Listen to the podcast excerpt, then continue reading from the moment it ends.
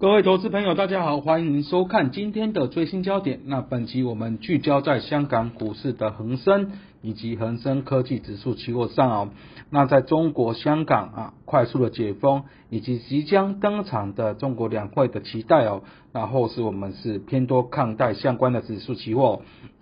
那首先我们看到在这个恒生科技指数跟恒生的比较，那恒生指数当然来说是香港最具代表性的股价指数哦。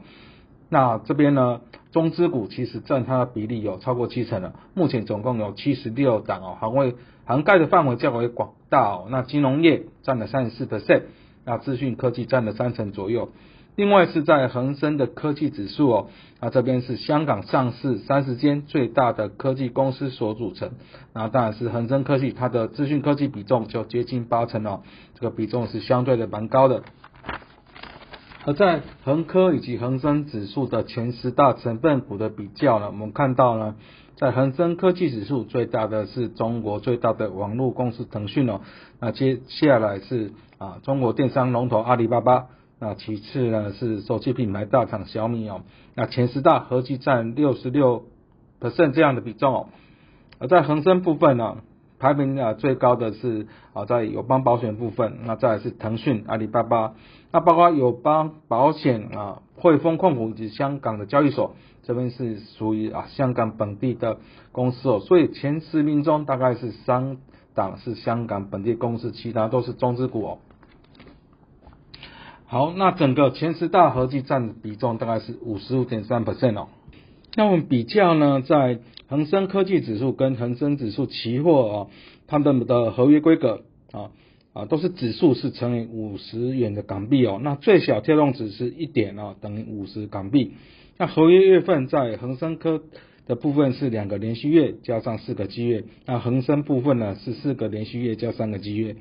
而在交易时间呢，都是在正规盘时间是九点十分到中午的十二点，以及下午的一点到四点半。那在盘后的盘的部分是下午的五点十五分到隔天的三点哦。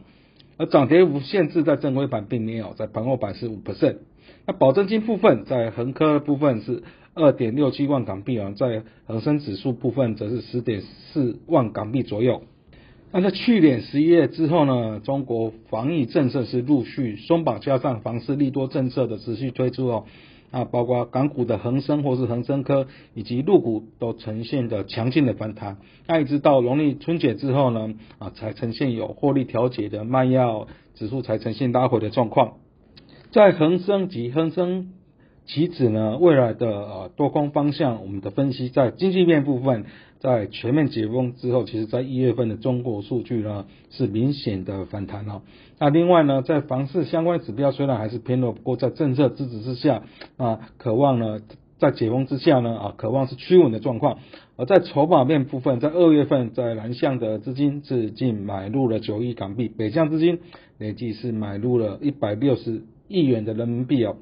而在啊汇率部分，在美元近期是反弹了，人民币回档，那这边需留意资金可能流出的压力。而在政策面呢，在经济工作会议这边呢，是强调复苏经济的首要工作是要提振信心了。而在房市的三件等等的政府的政策是持续的发力。中国的全国政协会议啊，将在三月四号召开哦。那在全国人大会议，也就是在三月五日召开，啊，这个两会就是市场关注的焦点哦。那政协其实是中国的政治协商机关，那重点在人大这边是最高的国家权力机关跟最高的立法机关。那两会会定调政府全年的工作方向、财政货币政策以及重点任务的部署等等了。那市场最关注的还是啊今年的 GDP 的成长目标。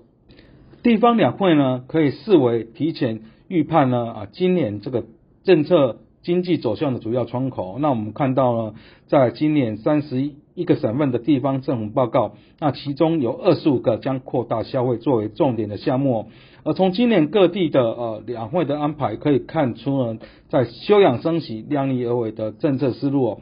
那以中央经济工作会议啊，它点出了核心的问题哦。中国部分包括在经济的预期转弱以及信心不足，所以呢，在两会呢，可能首要工作就是要提振居民以及企业的信心。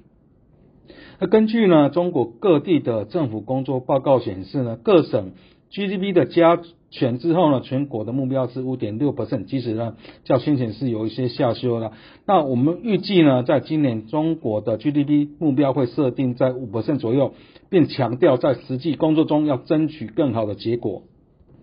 我们统计呢近五年呢，在两会前后恒生指数期货的涨跌状况哦。那其实呢，在两会前或是两会期间呢，指数是表现平平。不过在两会过后的国交日上涨几率是达到八成哦。那另外在恒科期部分呢，它的走势呢跟恒生是相当哦。而在两会之后呢，也是有较佳的表现。最后在结论部分哦，在恒生科技指数其实它着重的就是在资讯科技业，而在恒生指数呢，相对它是分散一些，它是以金融类股为大宗哦。而在中国全面解封之后，整个经济展望是明显的好转。那短线可以留意到三月四号登场的两会哦，它的政策或是 GDP 成长目标等等哦。那整体而言呢，在整个中国经济恢复了啊趋势之下，我们偏多看待在恒生以及恒根期货呢的后市表现哦。在节目的尾声，我们再推广一下我们的研究最前线哦，包括与分析师有约系列，包括元大起新闻以及翠学院系列呢，都欢迎各位按赞、订阅以及分享。